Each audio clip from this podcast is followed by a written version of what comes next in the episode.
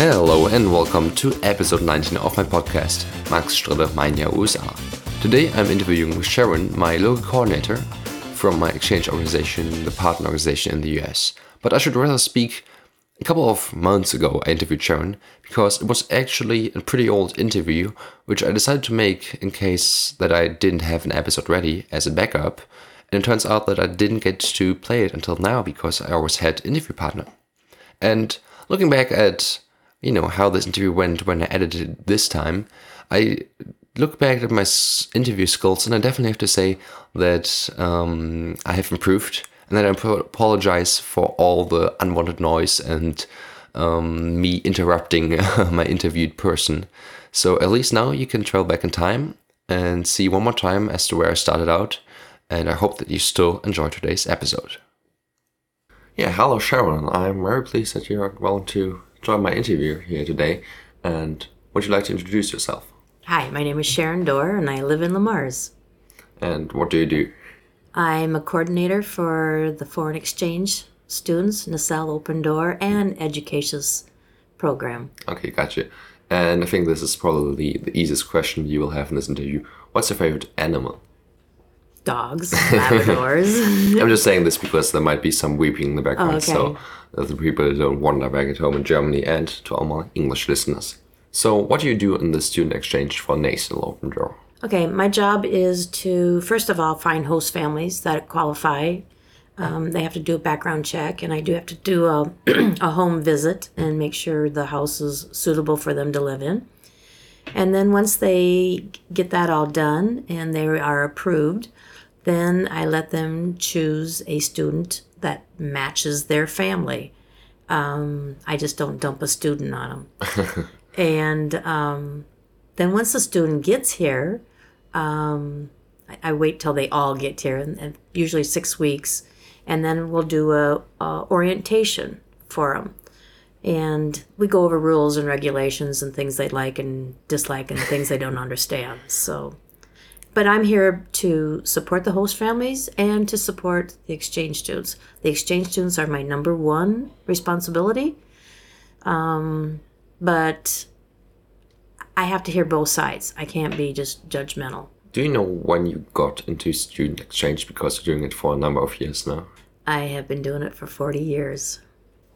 Did you did how did you find contact with Nacel Open Door? Or did you just say Okay, how it happened was I was working at Westmar College. I was in the admissions office, and one spring break we had um, six blacks and a Panamanian girl that couldn't go home for spring break.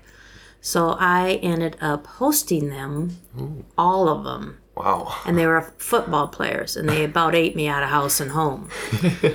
um, ended up staying here. Well, they would party all night sleep all day, so I went to work, and they were sleep, you know, sleeping. So it, it worked out okay, but I had to ask the coach for some money because I couldn't feed all these big guys. So because I did that. Um, there was a lady here in town. Uh, she worked for Mid America. She was a coordinator before me, and she had a boy in a home.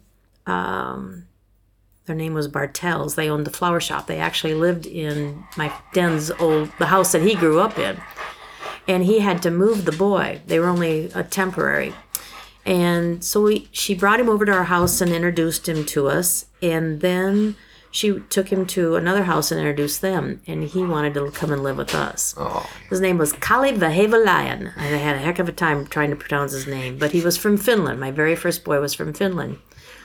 So then it ended up working that um, I think we took a year off. And next thing I knew, um, they asked if we would. No, I was still, yeah, they, she was still the area rep. And then I ended up hosting my first Chilean daughter. Her name was Gladys, and we called her Gags.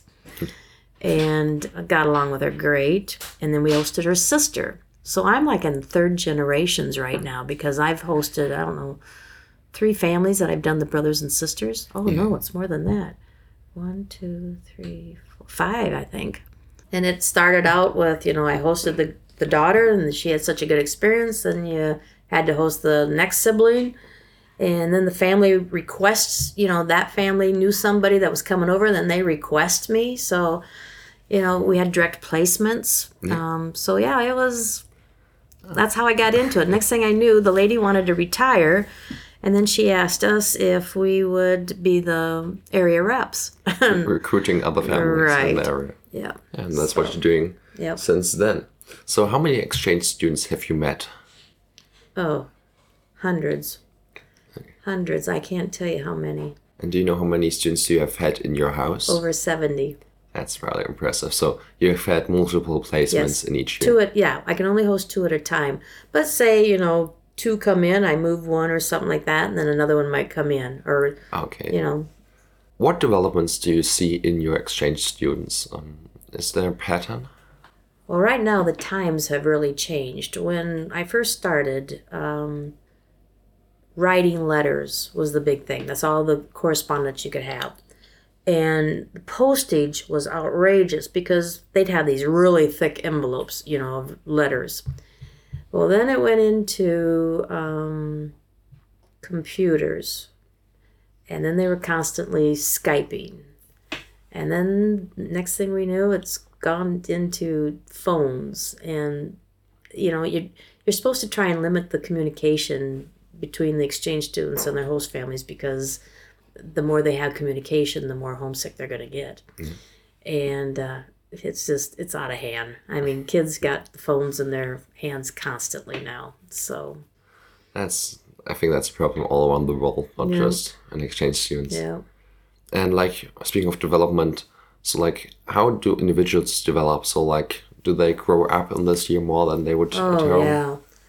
Um, it's funny because some of the kids have never tried anything or done anything. You know, like a lot of them have maids, so some didn't know how to cook, some didn't know how to mow the yard, you know, clean a house, and um, we teach them, we Americanize them. And how I usually know it really works is I tell the exchange students when you start dreaming in English, um, then I know I've Americanized you. And then another thing is once they are talking to their parents and they're talking in English, then the parents say, What did they do to you? You know? Um, then I know you've been Americanized. That's great. And you know, like there's more of the downside. Have you sent students home on early returns so that they have to go Plenty. plenty? Drugs, alcohol, sex, um, just breaking every rule there is. Um, I really should have started a book when I because I think it would have been a bestseller because I've heard every excuse. I've seen stuff that just shocked the daylights out of me and um, you know, I think it would have been a good seller. oh, definitely, I would buy it. Um, so that's why I'm doing this interview. I want to hear your stories. Oh, well, this one family up north in a very religious community had two boys, and they were gone, and the boys came home and they were smoking pot. And evidently, the neighbors must have complained they could smell it. So one of their daughters ended up coming home and catching them. So we ended up shipping them home. Um, we've shipped home you know, caught them right in the act of having sex. And then he tried to deny it. I'm like, uh, here's a used rubber, you know.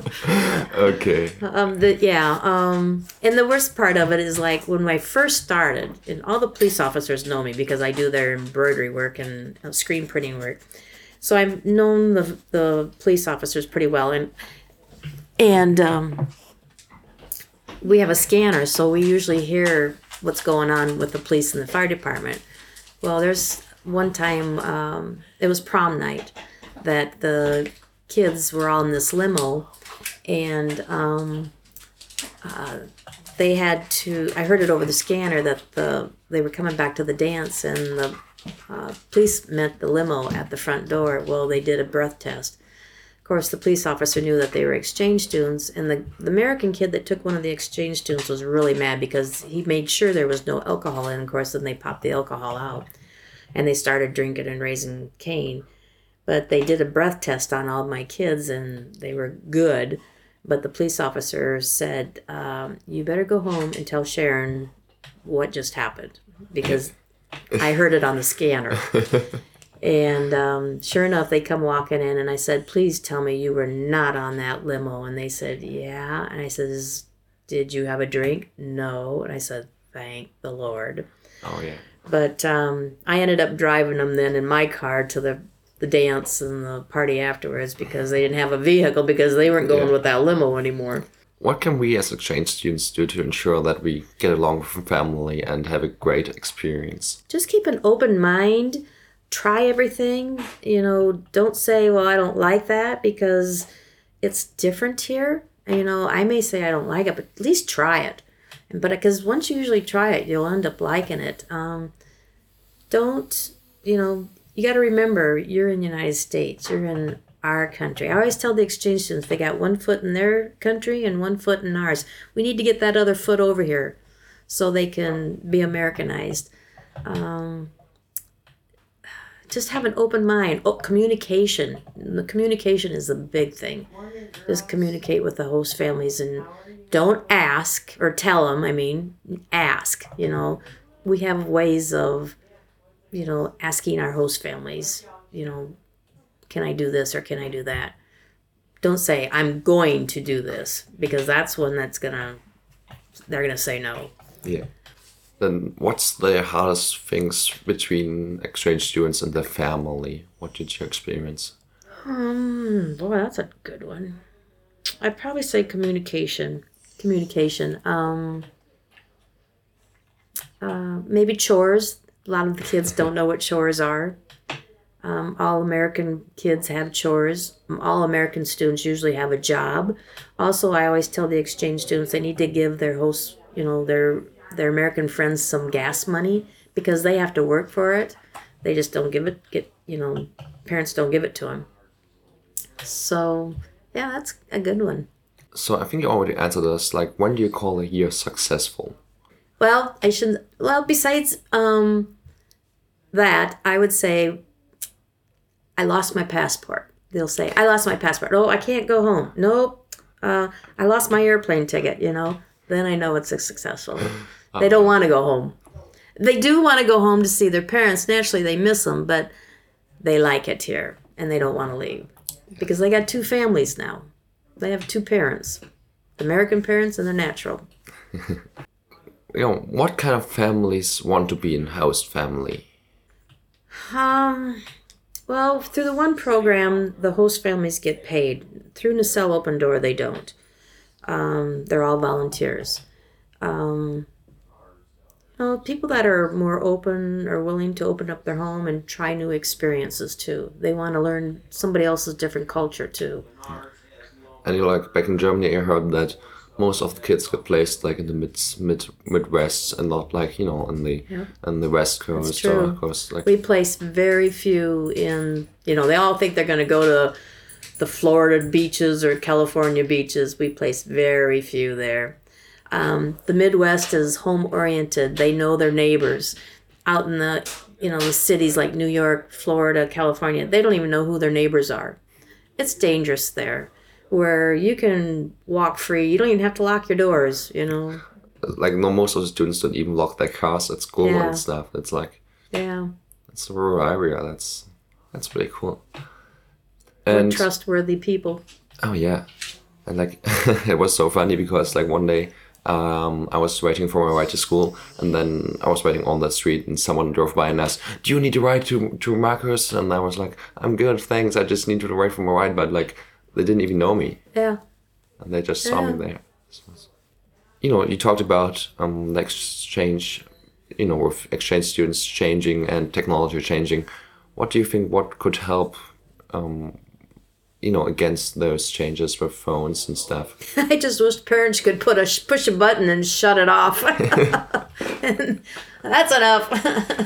um, that'd be a good technology like they could try and do. Well, actually, there are such things, but the students don't like them, Yeah. and um, I think most of the parents gave up uh, using them because there will be too much resistance from the kids because, like, they're you know, like you push a button and you you bet two seconds later will be in your room and screaming the hell out of you. and like one final question: What do you wish for the future of student exchange? And sadly, right here, the noise started and went on for minutes on minutes until basically the end of the interview. But I'm going to just transpose what Sharon told me to this answer. So, now we go. I think the foreign partners need to screen the students better because sometimes the families with some money will just give, you know, uh, some money to the foreign partner, and so we get students that shouldn't all be over here. I'll give you a prime example. I had a Brazilian boy who was trouble, and he lived with us, and I turned him around. And it ended up so good that I ended up having his sister too. Her parents have been over here, and my husband plans on walking her down the aisle. They enjoyed it here, you know. The kids over there, if you can have a good grades, you know, then the parents will just let them run and do whatever they want. But over here, it's different. You can basically have rotten grades, but the parents want to know where you are 24 7, who you're with, what you're doing, where you're going, and it's hard because exchange students don't understand that. So I think if the foreign partners would screen a little bit better, especially for the English speaking ability, that would help a lot. And then I thanked her for her answer and for her work and for placing me with my family that I so much enjoy, to which she replied, well, in your case, it was pretty easy because you liked photography, and Roy and Lisa, his wife, as you know, has passed away. They were very good friends of ours and um, big in photography. He took all my pictures of all the exchange students all the time. And I mean, they it was some tough times for them. You know, they they weren't a wealthy people. They don't have a fancy big house. Um, you know, the business is down below, as you know, and you live upstairs. It's small, but it's comfortable and um, he he was he was lonesome and he wanted somebody that was interested in photography. So um, I think you guys work out very well. Yeah. Thank you so much and have a great time. Thanks. And as you might be able to tell, this is the end of this episode. Stay tuned for my next interview, and until then, have a good time.